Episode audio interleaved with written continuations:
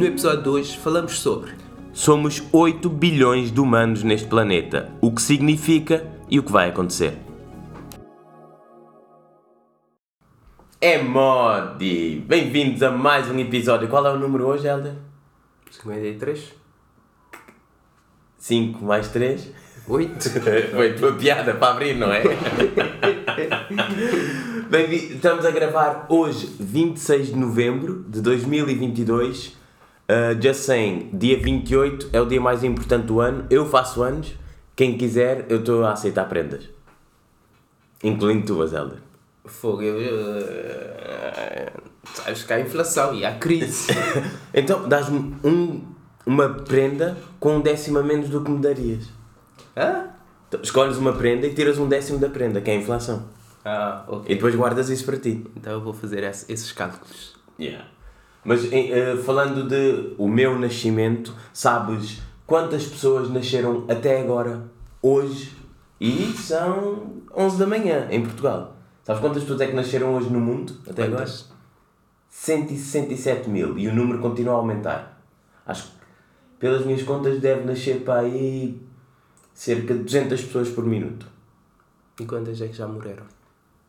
Menos de metade, 83 mil.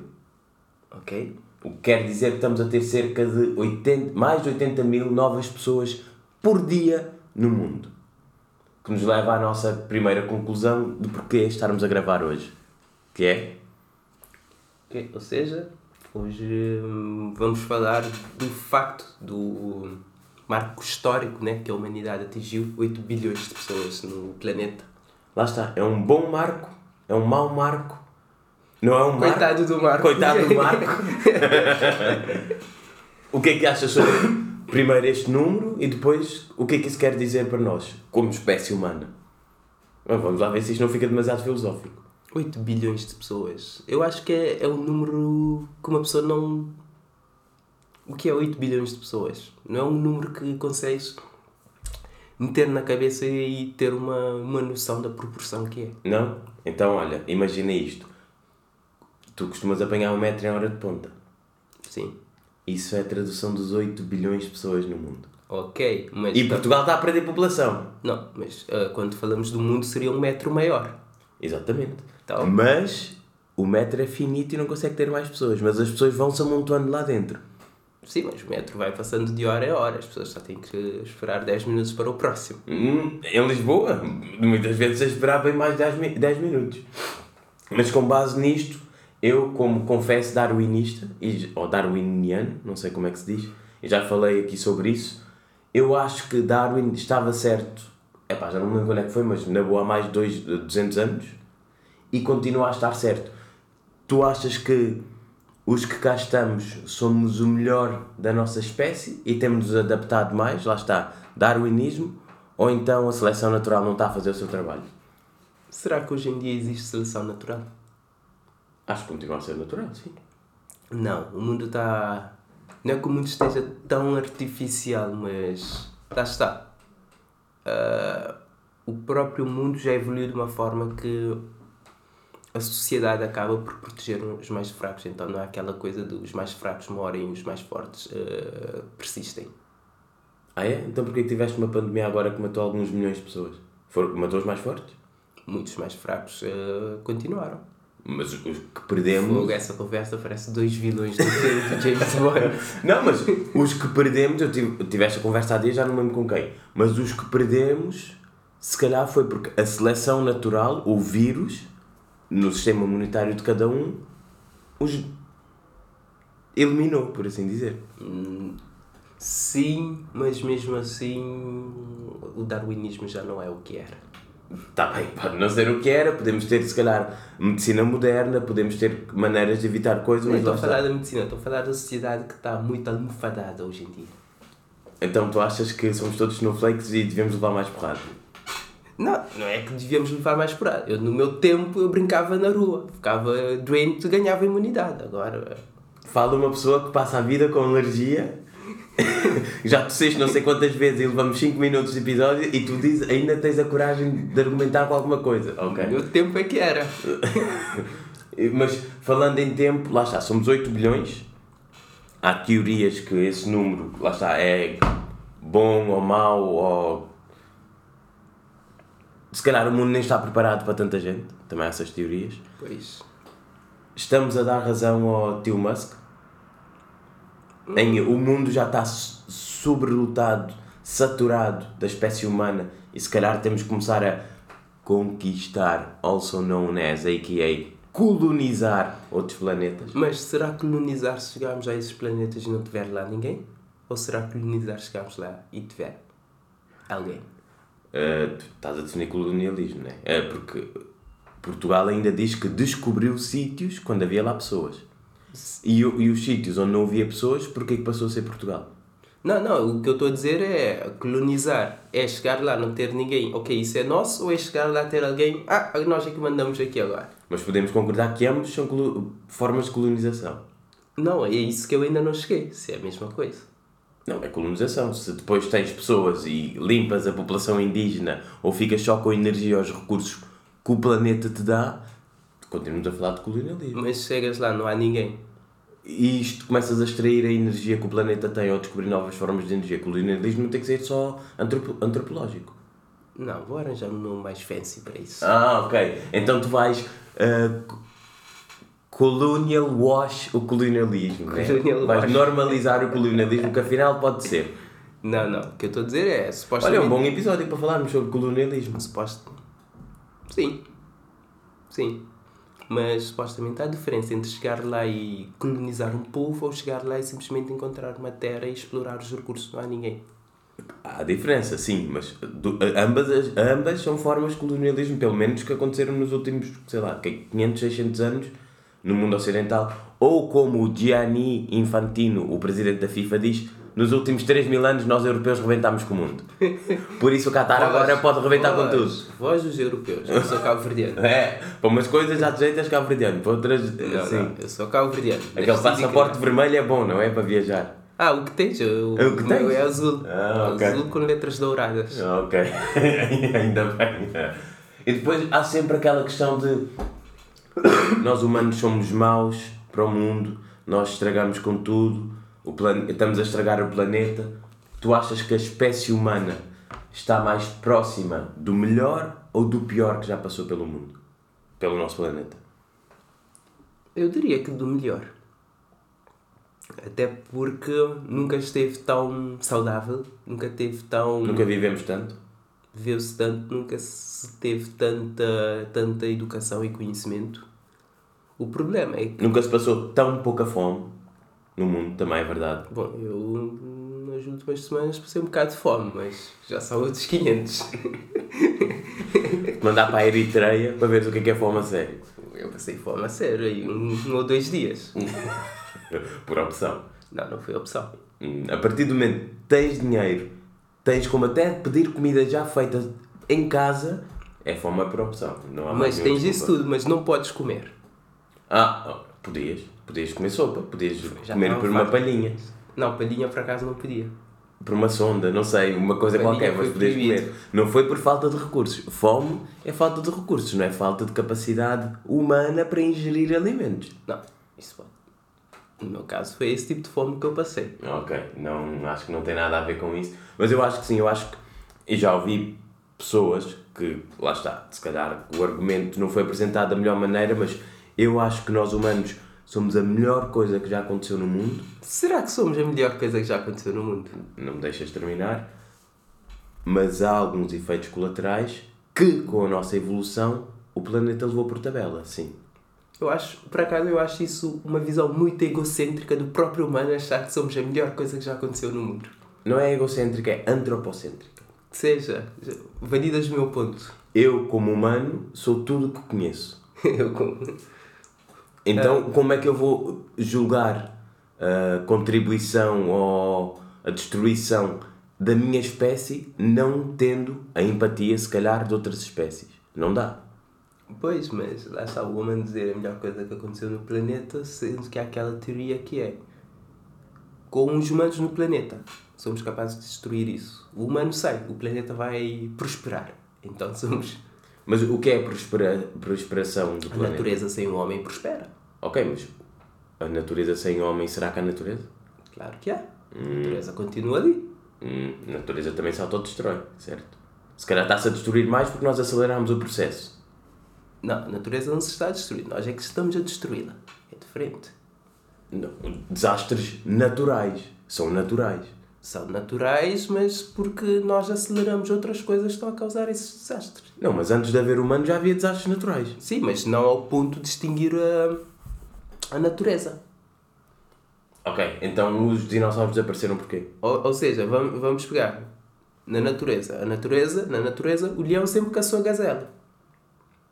Ou seja, o leão está a destruir a gazela, né? Mas o leão destrói uma gazela de cada vez. Vem o humano e destrói para aí milhares de uma só vez. E agora, imagina, a gazela é precisa na biodiversidade para desenvolver outras espécies. Sim. E o leão começa a desenvolver-se imenso, há cada vez mais leões e acabam com as gazelas e começam a comer uh, suricatas. Então a natureza sabe o que faz, aquilo está bem equilibrado. A questão é, nós estamos no topo da cadeia alimentar e nós comemos tudo à nossa volta. Nós limpamos tudo, nós acabamos com tudo o que há no mundo. A minha ideia aqui não é dizer que o humano tem que acabar com o mundo, é chegamos, pelo menos como eu vejo é, estamos no momento da humanidade em que se calhar temos que pensar mais para a frente em vez de estar a ver para trás. A partir do momento que somos 8 bilhões hoje e podemos ser 10 bilhões daqui a 25 anos, se calhar não nos podemos comportar da mesma maneira. Por acaso, o que acabas de dizer é interessante, no sentido Tudo o que eu digo é interessante, não é só por acaso e não é só agora. Não, isso foi por acaso. No sentido em que tu e eu estamos a ter essa conversa. Ah, somos 8 bilhões, temos que começar a ver a gestão de recursos, como é que podemos mudar, o mundo, não podemos continuar como temos vindo até agora. Quando dizias isso, o que me passou pela cabeça foi dos 8 bilhões de pessoas, nós estarmos num ponto em que temos o privilégio suficiente de pensar esse tipo de coisas, porque eu acredito que mais de não muito mais de metade da população está a pensar "Ah, o que é que eu vou comer na minha próxima refeição, o que é que eu vou dar de comer aos meus filhos. E nós termos essa chance de não ter esse tipo de problemas, mas sim ter o problema de pensar no futuro, eu acho que é uma boa perspectiva de ver onde é que nós estamos no meio desses 8 bilhões de pessoas. Continuando com o darwinismo, nós somos a parte da espécie que vai desenvolver a espécie. Nós vamos Será? evoluir. Será? Não, lá está. Tu estás a dizer, nós temos as necessidades básicas cobertas. Assim que fechamos o microfone, pedimos Mac. Já está. então estamos a pensar em como é que conseguimos fazer do mundo de- para 8 bilhões agora melhor para os bilhões, que, os bilhões que vivem neste momento, os que vêm a seguir e no nosso planeta, como é que nós não rebentamos com isto? Não, sim, isso tens razão. Nós somos a ponta de lança da espécie, são os, que- os que pensam o futuro da espécie. Será? Ponta de lança da espécie. Porquê? Porque vamos comer Mac. um bom argumento. Imagina, o homem, o Homo sapiens, é a única espécie que consegue fazer, uh, uh, produzir alimento para que outro tenha acesso com uma troca. Não vês isso com outros animais. Há animais que alimentam as suas crias, vomitam na boca. Sim. Então, ok. Um biólogo ouvir Tinha, isso agora. tinha que ser gráfico, que é para fazer sentido. Mas nós conseguimos produzir alimento e trocar de acordo com, não sei, com moeda, com troca direta, para que outros tenham alimento. Mas ninguém faz isso. Tinha que consultar. Liberta o David Attenborough Não, não, dentro eu, de eu ti. ia dizer, tinha que consultar o David para, para conseguir dar uma opinião certa sobre isso. Mas aqui partilharmos alguns dados, não à maneira de telejornal, porque nós não fazemos isso, nós vimos aqui contar histórias, mais do que apresentar dados. Então, desde que há estudos, ou pelo menos ah, suposições, que ah, comecem 10 mil antes de Cristo, nós éramos 4 milhões de seres humanos no planeta. Ou seja, há Nossa. 12 mil anos nós éramos 4 eram. milhões. Eles eram. Eu Não. ainda não existia, por isso não digo nós. Não, mas tu como espécie fazes parte. Aí não é uma questão biológica, é uma questão de português. É diferente. Eh, no ano zero, que é o ano... Do quê? Bom, dizem os cristões que é quando nasceu Cristões? Está mal. Dizem os cristões que é quando nasceu o Cristo. Ok, então tu como bom cristão que és, eh, em, em- no ano zero éramos 190 milhões de humanos, ou seja, em, em 10 mil anos passámos de 4 para 190 bilhões, chegámos ao primeiro bilhão no início do ano 1800, dos anos 1800, concretamente 1805, e hoje em 2022 somos 8 bilhões. Há aqui um crescimento incrível. Eu, eu não sei mais nada num, para além de a produção de alimentos causada pelo homem, a diversidade do mix energético, a maioria ainda por combustíveis fósseis, também explorada pelo homem. Eu não sei mais o que é que cresceu tanto no mundo, assim. Não quer dizer que a espécie realmente encontra condições ideais neste planeta para prosperar. Em vez de dizermos acabamos com tudo é tão mau, não. Nós somos um produto da natureza. E a natureza dá-nos condições para crescermos desta maneira. Ou nós forçamos o crescimento. Mas porquê que outras espécies não forçam o seu crescimento? Porquê que nós somos o, o que acaba com tudo? É por sermos o melhor que o planeta já produziu? Ou completamente o contrário, somos ervas daninhas e arrebentamos com tudo? 50-50. Sim, há pessoas que não estão aqui a fazer nada também. Destes, destes 8 bilhões, pessoas que realmente fazem o um mundo melhor, hum, não sei, não, não vou dizer que chega a 1 um bilhão, mas gostaria, né? Vamos ser 10 bilhões daqui a 25 anos e esperamos cobrir um episódio quando formos 10 bilhões, até porque daqui a 25 anos vamos estar com 30 anos, mais ou menos. Pois, eu ainda vou estar jovem. Tu ainda, então, mentalmente, estar mais jovem que hoje. YOLO! E estes dados chamam uma atenção para nós deixarmos pensar que somos especiais. Nós estamos a viver em 2022. Nos últimos 12 mil anos já viveram 108 bilhões de pessoas na Terra. A população que nós temos agora, 8 bilhões, são 6,5% de todos os humanos que já viveram na Terra. E tu continuas a pensar que és mais especial de toda a gente. Tu, qualquer pessoa que está a ouvir isto, não tu, Helder. Não, eu... E que os teus problemas são maiores e que o mundo nunca esteve tão mau e que tudo é mau e odiamos tudo e mais alguma coisa. O que me deixa bastante escandalizado. Para ser. Para não ser tão mauzinho escandalizado. Não, eu acho que de certa forma, quem se acha especial a ver nos dias de hoje não sei se posso dizer que a pessoa tem mérito, mas a espécie tem mérito. Mas lá está, eu acho que a espécie tem mérito em imensa coisa.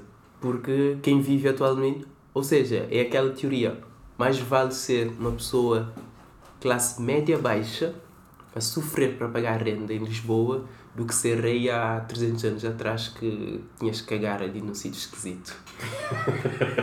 Eras rei. Eu mas não estou a entender se isso é um elogio à espécie ou uma crítica à monarquia.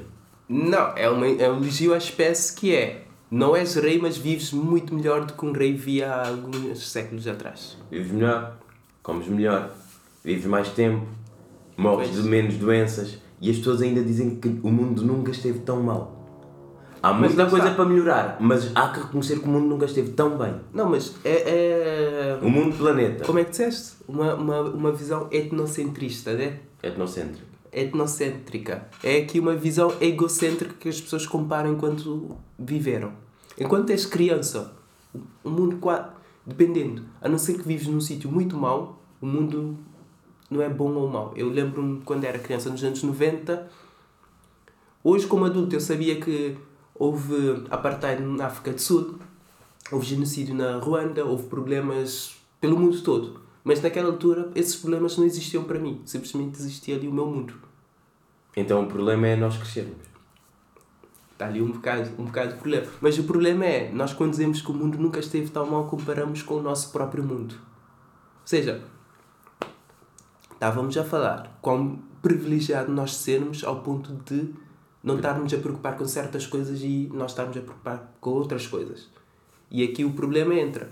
Uma pessoa nasceu nos anos 90, cresceu, vamos dizer, em Portugal. O que é? Quais são os grandes problemas que essa pessoa passou? Ah, é a crise de 2008 e é a pandemia.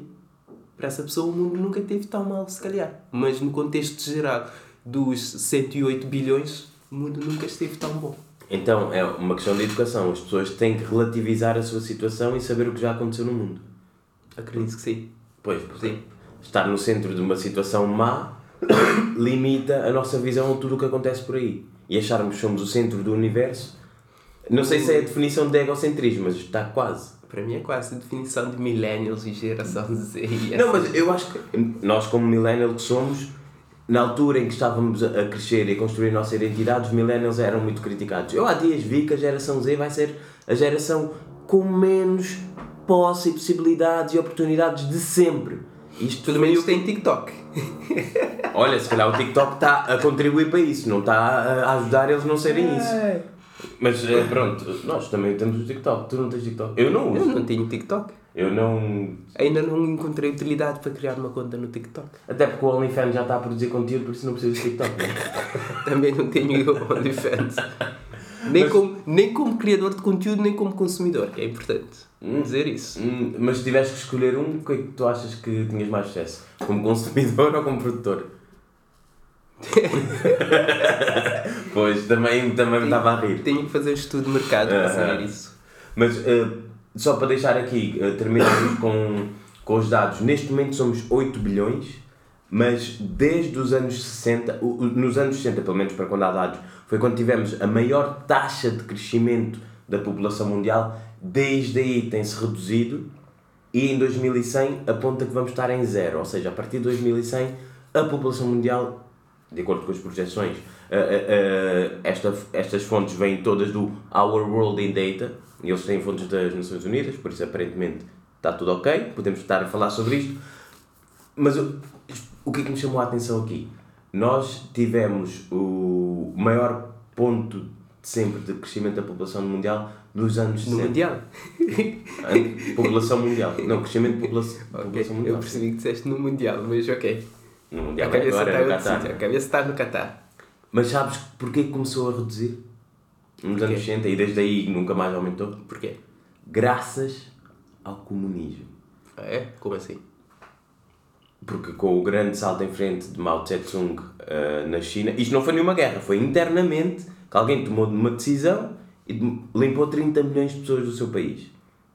E eu, normalmente, não elogio o comunismo, mas talvez o futuro seja comunista porque pode limpar muita gente. Meu Deus, que barbaridade estás a falar. Não, não, eu estou a, eu estou a ver para os dados. Eu não estou a julgar ideologias. Mas se o mundo tem 8 bilhões de pessoas e não há recursos para 8 bilhões, talvez os comunistas tenham alguma razão. Se calhar por isso é que eles estão a desaparecer também. Faz sentido. Não, mas também os comunistas aqui iam dizer: Ok, temos 8 bilhões. Há muita gente que não tem nada. Elon Musk, tu tens 200 bilhões. Vamos distribuir essas, esses 200 bilhões para toda a gente.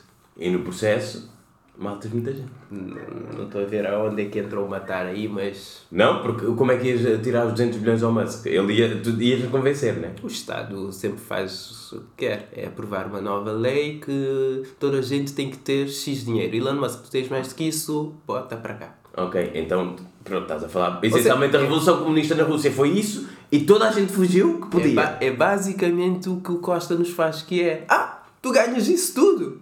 Ou seja, mesmo quando é 500 euros, passa para cá uma porcentagem, 8%, 25%. Então é a primeira vez que ambos estamos de acordo que o comunismo é o futuro do mundo. Não. Para quem está a ouvir isto, há um contexto de antes que eu usei o argumento, não vou repetir, mas parece que o futuro é comunista, porque já somos pessoas a mais e o comunismo es- estraga e destrói o mundo, por isso talvez seja uma boa solução. O comunismo não conseguiu dar resposta quando havia menos população, agora imagina ainda com mais população. Consegue reduzir ainda mais, que Estás a dizer economia de escala e economia... consegue reduzir ainda mais, já viste? Talvez, lá está, daí possa vir a resposta. Mas ah, tu trouxeste aqui que quase metade da população está apenas em quatro países, quais são? Sim, E os números? Falamos, falamos em 8 bilhões de pessoas no mundo, no entanto, metade dessa gente toda está praticamente centrada em quatro sítios, que é a China com 1.4 bilhão, a Índia também com 1.4 bilhão, Estados Unidos com 300 e tal milhões e a Indonésia com 275 milhões. E a Índia vai ultrapassar a China como o país mais populoso já para o ano, aponta as projeções. E aqui tem certas coisas ainda que não vamos aprofundar, mas por exemplo, os Estados Unidos sozinho, com 300 e tal milhões, usa mais recursos que a Índia, por exemplo. Com 1.4 bilhão. Que é um dos argumentos de nós não vamos deixar de usar argumentos fósseis porque vocês, muito Usaram, menos, chegaram a este nível e nós, como bons hipócritas que somos, vamos rebentar com o mundo porque vocês já rebentaram. Que é um argumento muito válido das, dos países chamados em desenvolvimento ou ainda estão a tentar chegar a nível de superpotência, que seja regional, que seja global, o que é que seja, mas é um bom argumento, tanto de, da Índia, da China, como da Rússia, do Brasil, ou seja, todos esses países, os BRICS, usam estes argumentos porque os americanos e o mundo desenvolvido ocidental chegou ao ponto onde está, eles para lá chegarem têm que usar o doping que nós usamos, que agora nós achamos que não é bom para toda a espécie. Pronto, é, é sempre, não é um argumento pró-americano, mas é um argumento contra global, essencialmente. E hoje, que pronto, hoje vamos gravar, em vez de termos aqui os habituais 40, 50 minutos, vamos reduzir, até porque temos mais coisas para fazer. para, para terminarmos aqui, eh, trouxeste aqui duas teorias que não sei se são contraditórias ou complementares, mas que se calhar podemos explorar muito rapidamente. Ah, sim. Sim. Ah, as duas teorias. Uma diz que existe muito mais pessoas no mundo do que o mundo consegue suportar em termos de recursos. Que, para Ouvindo o- isso assim, parece que há uma solução um bocado óbvia. que é, neste momento, que a população que temos, em termos de. que a população que tem no mundo é preciso 1.7 1.7 planetas, teras, para dar resposta a essa gente. Isso é a nível de recursos, não a nível de superfície. Sim, recursos. Porque superfície existe. Ah pá. Ok? Ah, então aí há dois lados nesta equação. Temos que reduzir quem consome ou temos que aumentar a produção para quem cá está? Bom, tu como economista acredito que estudaste a fronteira de possibilidades de produção. Mas a questão, E dizem que já estamos todos ali no máximo, que já não é preciso, A nível- estender. a nível de recursos produzidos pela Terra. Agora, como é que nós fazemos a transição para a descarbonização para podermos ser 10 bilhões daqui a 20 e tal anos? É um debate mais interessante do que o que eu estava a gozar, que é os comunistas são a solução. Pois, lá está. Se eu tivesse a resposta disso, o Guterres já me tinha contratado. Hum, olha que não, olha que não. Ali a ONU aquilo não é só ter boas respostas. Há muito mais. E a outra teoria é que o planeta só consegue ter recursos de forma ótimo para apenas até 5 bilhões de pessoas. Ou seja, já ultrapassamos em 3 bilhões o número onde supostamente devíamos estar. 3 bilhões e 40 anos. Porque nós éramos 5 bilhões de pessoas. Nós chegámos ao número 5 bilhão nos anos 70. E desde aí tivemos mais 3 bilhões e vamos ter mais 2 durante o nosso tempo de vida ainda. Por isso, eu acho que tudo o que nós gostamos hoje devemos começar a consumir menos. que é para poder, ter, para poder. Imagina, a nossa esperança média de vida, acho que em Portugal está a 70 e tal anos. Nós somos pessoas saudáveis. Somos pessoas que temos acesso a boa alimentação. No mínimo, eu quero viver até aos 90, já te. Eu até 123. Boa, parabéns. Não sei o que é que vais fazer por isso. Se calhar tens que ir para o Japão ou para a Espanha, que são os países onde tem a maior esperança média do, do mundo, esperança média de vida. E em Portugal passa-se muito frio dentro de casa, por isso acho que não. Ah, eu sou rijo. Eu É. já vivi, já vivi no norte onde tem frio a sério. Agora, essa gente de Lisboa que 17 graus já começa a reclamar de frio. Olha, hoje estão 9, só por aí. 9. Yeah. Quando sinto. acordei estavam 9, agora se calhar já está um bocadinho mais. Mas lá está. É um tema interessante, há mais perguntas que respostas, mas eu acho que o mundo, somos 8, vamos ser 10, havemos de chegar a bem mais que 10. Eu acho que, como a espécie que eu acho muito eh, desenrascada que somos, o darwinismo é desenrascar, não é? Ah, tenho aqui um problema e adaptei-me, con- con- continuei a viver. Eu acho que vamos sempre encontrar soluções como espécie humana. E tanto cá, não é preciso ir eh, colonizar outros planetas. Não, eventualmente vamos precisar de colonizar. Vamos precisar de trazer água, vamos precisar de trazer minerais. Ou vamos encontrar novas maneiras de produzir água. Porque há água no mundo todo. O problema é que a nossa Constituição não leva com água salgada. Mas cons- conseguir, conseguirmos uh, ter essa água salgada. Já há tecnologias de salinização, mas ainda são muito caras. Mas com economias de escala, senhor economista Helder, usando as economias de escala e aumentando a produção, havemos chegar a um preço ótimo para a produção, para o consumo otimizado da espécie humana. Já viste? Bom, vamos ver se a tua teoria, senhor economista Fábio, se concretiza. Obrigado, caríssimo. a nível de recomendações, uh, trazes alguma coisa esta semana, professor Helder, ou Não, o IPA não te deixa viver? não, não tenho recomendações. A minha recomendação esta semana será descansem, que andamos muito cansados. E vem o Natal e vamos comer imenso.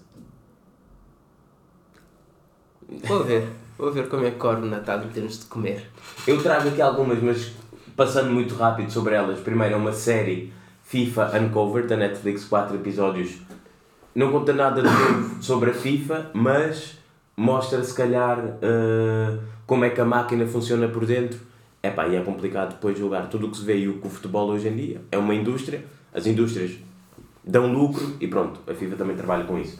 A nível de livros, acabei um livro a semana passada, A Era do Homem Forte, em inglês, The Age of Strong Men. O autor é Gideon Rackman. Um livro muito fixe. E fixe é o. Não sei se fixe pode ser considerado um adjetivo, mas é a palavra, é o conceito ideal para este livro. Aprende-se muito, vê-se como é que o mundo funciona de muitas maneiras. Fica aqui a recomendação. E também sobre o tema uh, de humanidade e sermos 8 bilhões, o, recomendo o livro Sapien, que foi o primeiro livro que li este ano, do Yuval Harari, acho que ele é um professor de uma coisa qualquer, e ele tem livros muito interessantes sobre a espécie humana. E para quem quiser aprender mais sobre o tema, fica aqui a recomendação. E finalmente, uh, recomendar um restaurante, que acho que não fazemos muito isto, que eu agora quero. Não, recomendamos o Mac muitas vezes. Não, é que não recomendamos? Dizemos que nós estamos quase viciados. E são coisas Não, diferentes. fala eu? Não, já não Fala peço por tanto. Mac. Não, não, não. Eu quando é que foi a última vez que pedi Mac? Há duas semanas. Não, duas semanas não foi Mac. Ah, porque eu disse para não pedirmos Mac, já viste? Eu sou parte do- da solução, tu és do problema. O restaurante que quero aqui deixar é o Frade dos Mares. O Google deve ter sido o melhor que aconteceu para a restauração nos últimos anos. Porque eu agora vou ao Google, vejo a localização, que muitas vezes é o mais importante, e as críticas, e vou para o restaurante. E para estar a recomendar aqui um restaurante Frade dos Mares, fica ali em Santos, em Lisboa, sempre que alguém vier a Lisboa devia ir lá comer. Bom, para um dono do restaurante, eles diriam que o Uber Eats é o melhor que aconteceu para eles nos últimos anos. Não, a experiência de comer num restaurante tem que ser diferente do que pedir comida para casa. E há comidas que não, Não, dá para eu estou a falar simplesmente da perspectiva deles fazerem dinheiro. Está bem, mas vais pedir um polvo alagareiro para casa? Ainda não pedi, mas quem sabe. Não, vai chegar uma grande porcaria. 8 bilhões não há, não há espaço para todos nos restaurantes. Há pessoas que têm que comer em casa. E cada vez comemos mais polvo e porco, por isso... É? Pode Porco. porco. Yeah. Está a crescer? Yeah, Ok. polvo. O polvo está a crescer por causa do, da Netflix. Hã? Sim, desde que houve aquele documentário My Octopus Teacher, o consumo de polvo no mundo aumentou. Li um artigo. Pois, eu não vejo Há- há umas Netflix, semanas. portanto... E o porco, porque os chineses cada vez consomem mais porco. Eu pensava que o frango era o que estava a crescer mais. O frango é a u- única carne global aceita em todo lado por causa da religião e por causa do consumo energético para produzir, mas o porco é o que tem mais aumentado por causa da China, da procura chinesa. Ok? Mas Mas por pronto. um Pequim, ok, já vi. Pronto. Não, isso é pato, mas, Mas também provavelmente- pode ser, né? Também tem porco, né? Eles comem tudo. Provavelmente há um porco em Pequim, por isso. Pá, então, tchau, tchau. Tchau, até a próxima. Na próxima, quando som- vamos ser? No próximo episódio? 8.2 bilhões. A, Ok. a continuar a crescer desta maneira. 8.2 bilhões não. 8 bilhões e 20 milhões. Já parece o outro. tchau, tchau.